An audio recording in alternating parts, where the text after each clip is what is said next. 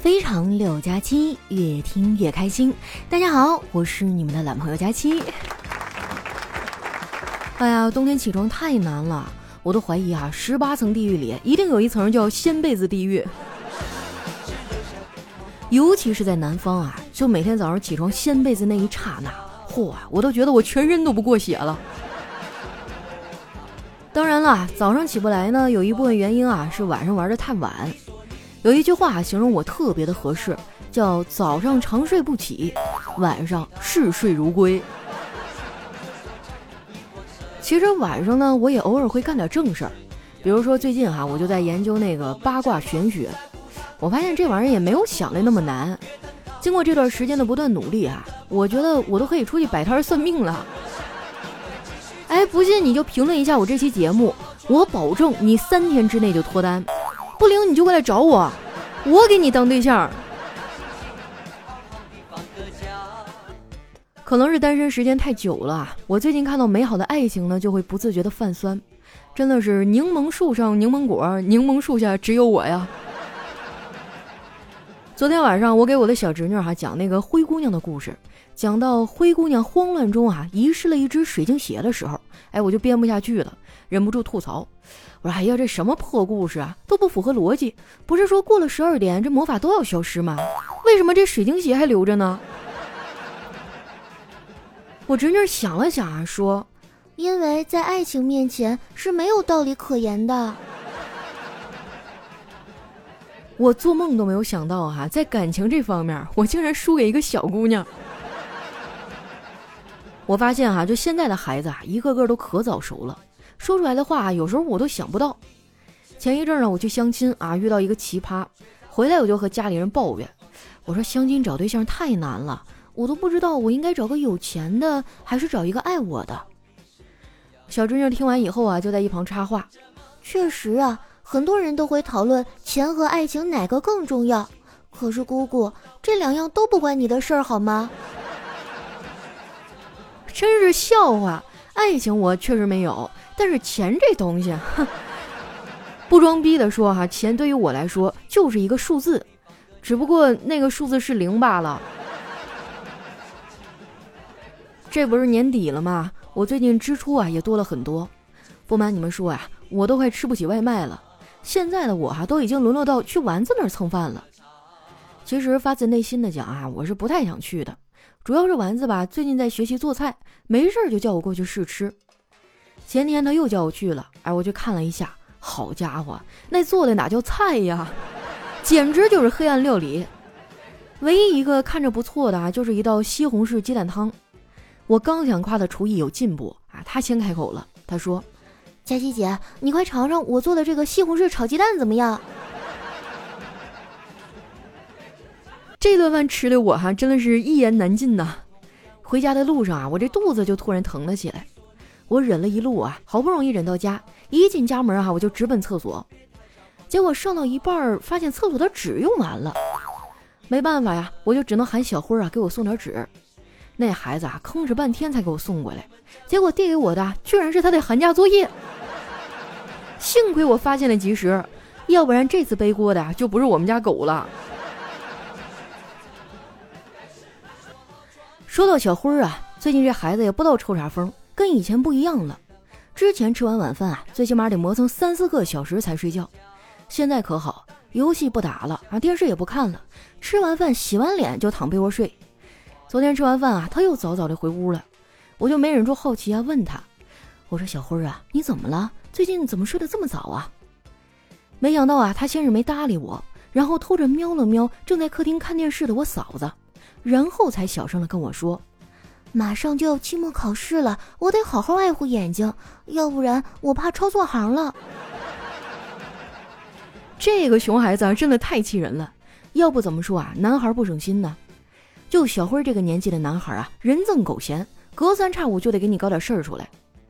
今天中午啊，他放学回来，一脸认真的和我嫂子说：“妈妈，这几天我们班主任可能会来咱们家家访，到时候肯定会问你对我的评价，你打算怎么说呀？”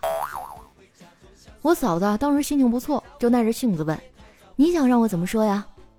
小辉一听这有门啊，就嬉皮笑脸的说：“你多夸夸我，就说我平时在家自觉自愿的完成家庭作业，争着抢着干家务活，尊老爱幼，助人为乐。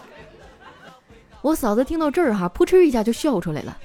你倒是挺会自卖自夸呀，可是全都是优点，怎么也得有点缺点吧？小辉点点头说：“也对，人无完人嘛，我也没有那么完美。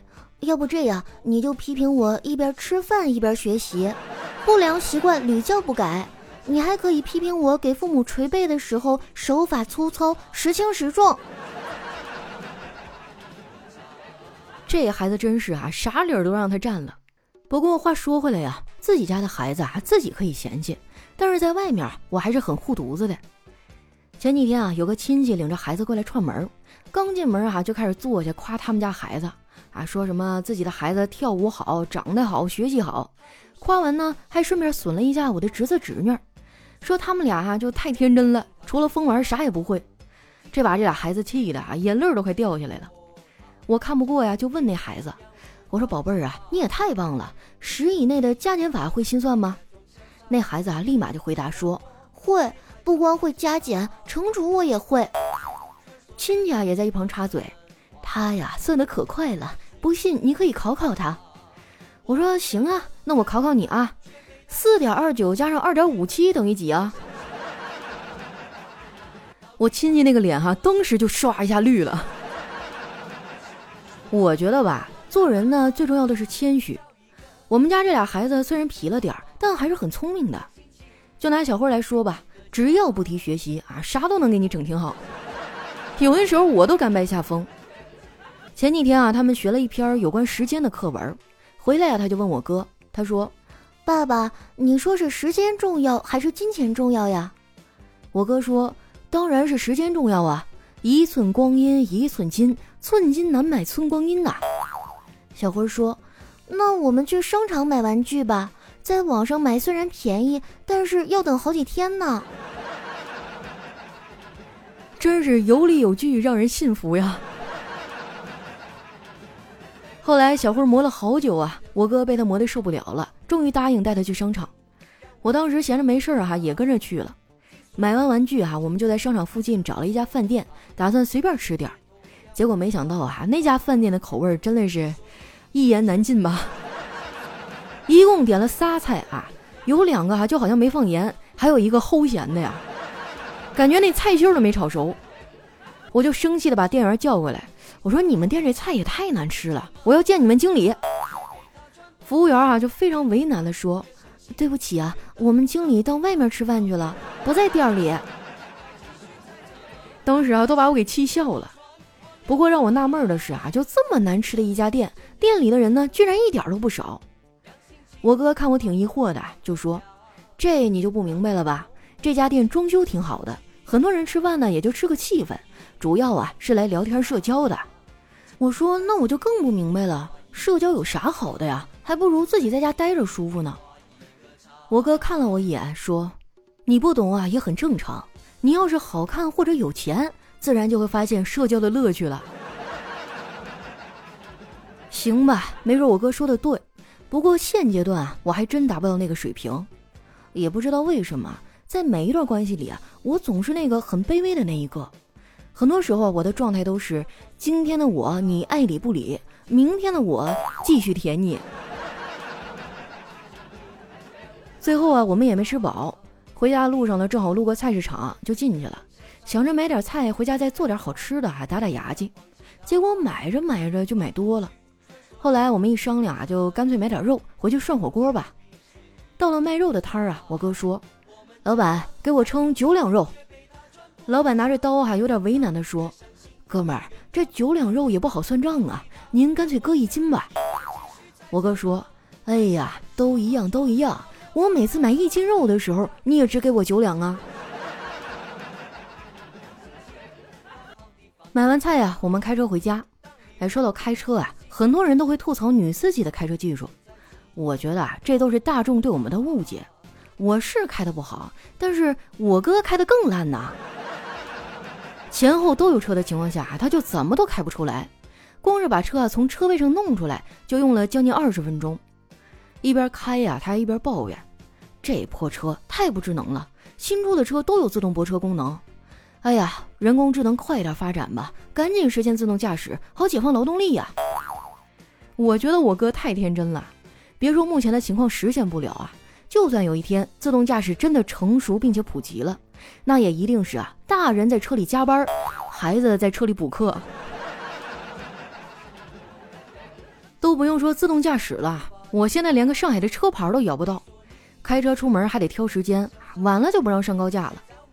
说实话，在上海漂了这么多年，我这心里啊总是没着没落的。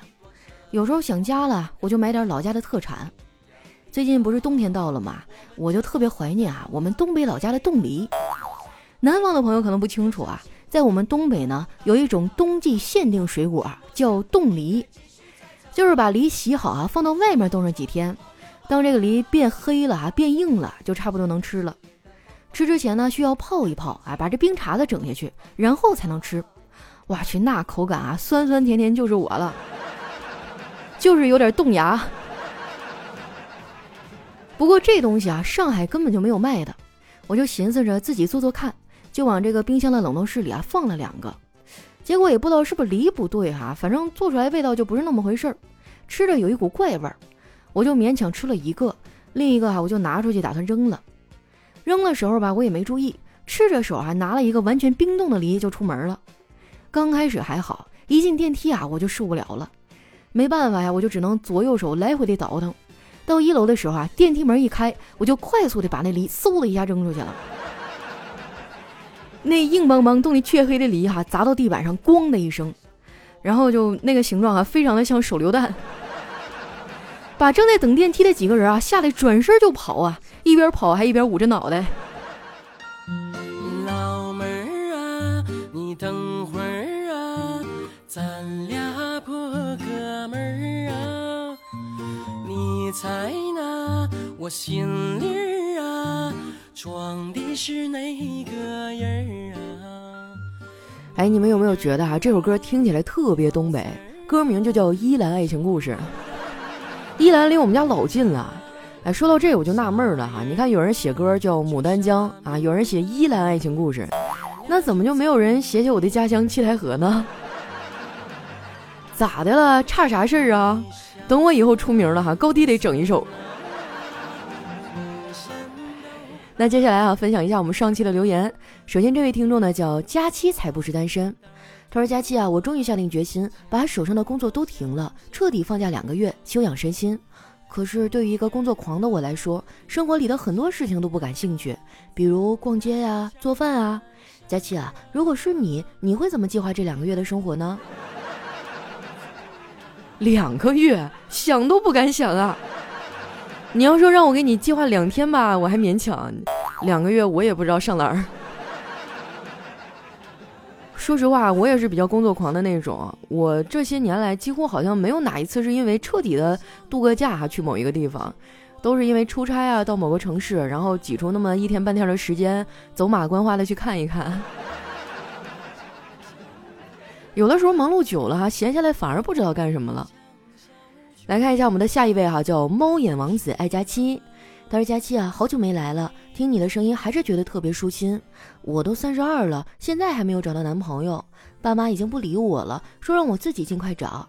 其实我上个月刚跟一个认识了几年的好朋友在一起了，两个人的关系吧有点奇怪，可能太熟了，而且他比我小三岁，总有一种老牛吃嫩草的感觉，所以他的要求我都尽量的满足他，可是总觉得我们两个人不会长久，试过放手，但还是放不下他。”你说我该怎么办呢？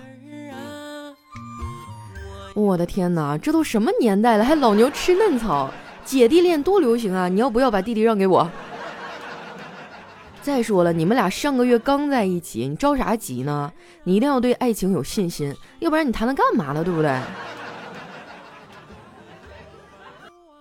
下一位呢叫香香惠子，他说：“佳期啊，如果有情侣在你面前秀恩爱，你可以跟他们说。”我劝你们啊，还是别秀恩爱了，秀恩爱的都没有好下场。你看那个杨过和小龙女，一秀完恩爱分开十六年。你再看乔峰和阿朱更惨，一秀完恩爱啊，阿朱就死了。所以啊，还是不要秀了。哎呀，我其实都已经习惯了啊，感觉我这留言区吧，就好像是大家的这个倾诉的一个场所哈，有点像居委会啊，又有点像什么那个情感情感解答那种地方，心理咨询室。我现在心脏已经非常的强大了，你们就倒狗粮呗，反正我就吃。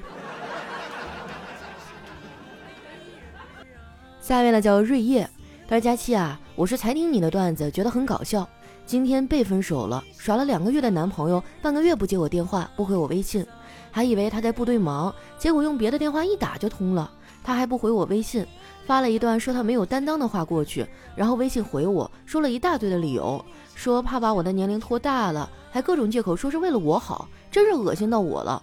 现在的男生都是这样吗？如此的没有担当，连说分手都不敢，还假装愧疚。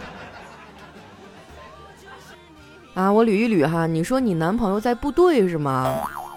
那我觉得那种地方，按理说应该也不会出轨吧？是不是真的有什么难言之隐呢？我对兵哥哥一向都非常的有好感哈，我觉得你们俩好好沟通一下，就不要是因为呃不理解啊，或者是一时冲动就做下让你们比较后悔的决定啊。但是如果他特别坚决的跟你分手，我觉得是吧？天涯何处无芳草啊！姐这有的是好男人，我给你介绍。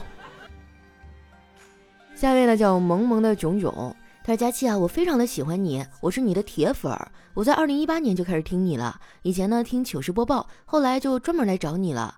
嗯，顺便说一下，我今年十一，你可不可以收我做徒弟啊？本人口才很不错。对了，佳琪最美，佳琪怎么吃也不胖，怎么浪都有钱。”我的天哪，你才十一岁！突然觉得脑瓜嗡一下，然后一种强烈的这个道德感和责任感涌上心头。经常有人跟我说说佳期啊，你现在节目没有以前好笑了，你都不开车了，那是因为现在孩子们都长大了，还有很多我的听众已经有娃了，是吧？我得为了下一代负责呀，是不是？不能教坏小朋友。下一位呢叫一只佳期猫，他说那是一个阳光明媚的下午，我站在他的对面，他的手抓着我的手腕，我们目光对视。如果不是他说我买的菜还没给钱，我可能会一直那样看下去。哎，我发现现在哈微信支付真的好方便啊！我每次出去买菜的时候都是不用带钱，直接扫码就完事儿了啊！所以有的时候一着忙哈，就真的就是忘了付钱。不过你放心哈，你不拿钱，人家是不会让你踏出这个大门的。下一位呢叫你好丫丫，他说特别不能理解啊那种没有进取心的人，怕累怕辛苦，所以放弃去拼，就指望着一夜暴富、天上掉馅饼啥的。哎，这说的不就是我吗？对呀，其实每个人都有懒惰的属性，只不过是生活逼着我们前进罢了。下一位呢叫佳期的陆墨。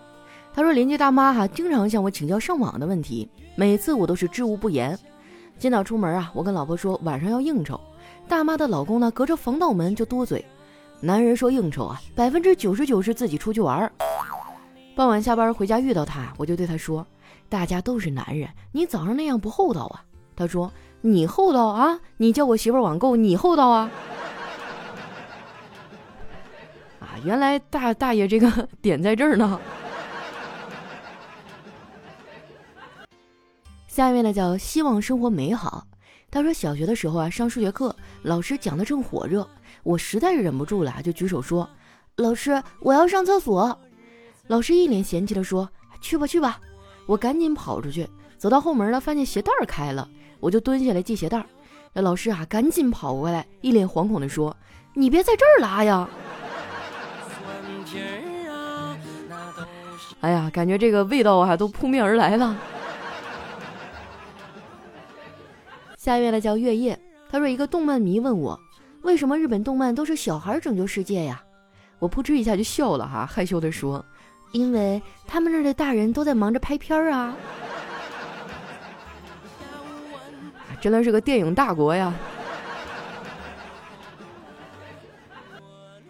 下位小伙伴呢叫丸子的叨叨，他说年底啊又有很多妹子开始抱怨回家后被七大姑八大姨盘问为啥不找对象，把别人的关心啊当做多事儿。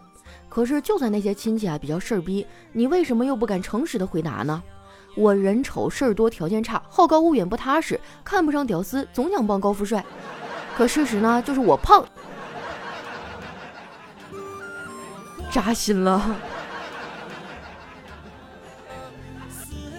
下一位呢叫杨柳依依，他说一个城里的朋友啊去我老家玩，看见路边的羊粪蛋呢就感慨说：“你们乡下人真是浪费哈，这花生皮儿不就黑一点吗？到处乱撒。”我就笑了哈，我说那是炒的时候吧，一不小心炒糊了，是吗？那那个人有没有捡起来尝尝？下一位呢叫幺三九九八零，他说这几天啊，村长拿了一个大喇叭喊。没有四千万不要出门，我只能老老实实待在家哈。我就很纳闷儿，这疫情闹的哈，出门都得有四千万呐，这啥有钱人的生活啊？是没有事千万不要出门啊！这段时间呢，疫情又有所抬头，我家这附近哈就全员做核酸检测，昨天我也被拎出去捅嗓子眼了。但是我觉得没什么哈，疫情当前呢，就在家好好待着，别给国家添麻烦，应该是我们每个人的义务，也别唧唧歪歪的哈。你要觉得无聊呢，就过来打开我的《非常六加七》，给我点点赞呢，是不是留留言啥的，不也挺好吗？下一位呢叫上官阿生，他说中午啊去给同事修电压力锅，修完以后啊，我看同事儿子啊在地上玩一大堆的玩具，然后我就童心未泯哈，跑过去一起玩。没过两分钟呢，突然我就想放屁。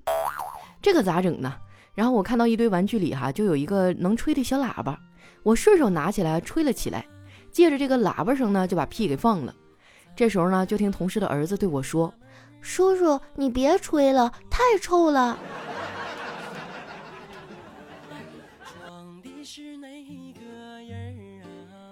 下一位小伙伴呢，叫爱家气的小年糕，他说之前啊，有一朋友想借我钱，然后他就拐弯抹角的问我。你长大以后理想是什么呀？我就跟他说啊，我长大以后要买别墅、买豪车。他很惊讶，就问：理想这么远大，家里不差几个钱儿吧？我冷哼了一声啊，就一副无所谓的样说：我难道差那几个钱儿？不，我差的是那几个亿呀。下一位呢叫十九八六 ftf，他说一个记者哈采访了一百只青蛙，说你每天都在干嘛呀？他们都回答说吃饭饭、睡觉觉、打豆豆，一直采访到第九十九只，回答都一致。于是呢，就问最后一只：“你一定就是豆豆吧？”啊，那个青蛙回答说：“滚，我是叫叫。”说实话哈，我真的没有想到一个段子能流传二十多年。我小学的时候就听过这个段子。来看一下我们的最后一位啊，叫佳琪的追者。他说：“看着《西游记》啊，两个小朋友在那讨论，说这个唐僧的通关文牒啊，是不是就像现在的护照，出国一定要用啊？这护照上哈写的一定是大唐皇帝李世民认证，玉帝唐僧，背后写的肯定是要么放唐僧过去，要么大唐的军队过去。哇，突然觉得这段话好爽啊！好了，那今天留言就大概分享到这儿了哈。”最近呢，收到很多听友的安慰啊，还有加油鼓励什么的，我都看到了，但是我没有读啊，倒不是因为怎么样哈，主要是，嗯，我最近一直在骗自己，说我妈是去旅游了，然后每次一看到这些什么节哀啊、加油之类的字眼，我就忍不住会哭，就没有办法正常录节目了。你们的关心我都收到了，嗯，我现在也已经恢复的差不多了，可以正常工作了，不用担心我。嗯，还是非常的感谢大家的理解和安慰吧。我相信妈妈一定希望看到更坚强的我。也希望大家啊，疫情当前一定要好好的照顾自己，做好防护，呃，好好的对待自己的家人。有时间的话，一定要多去陪伴一下自己的父母。嗯，不要给自己将来留什么遗憾。哎呀，不说了哈，今天的节目就先分享到这儿了。喜欢我的朋友呢，记得关注我的新浪微博和公众微信，搜索主播佳期啊。这个年底的绩效就靠你们了啊！留言点赞打 call 一条龙哈，谢谢大家。那今天就先到这儿，我们下期再见。咱俩才是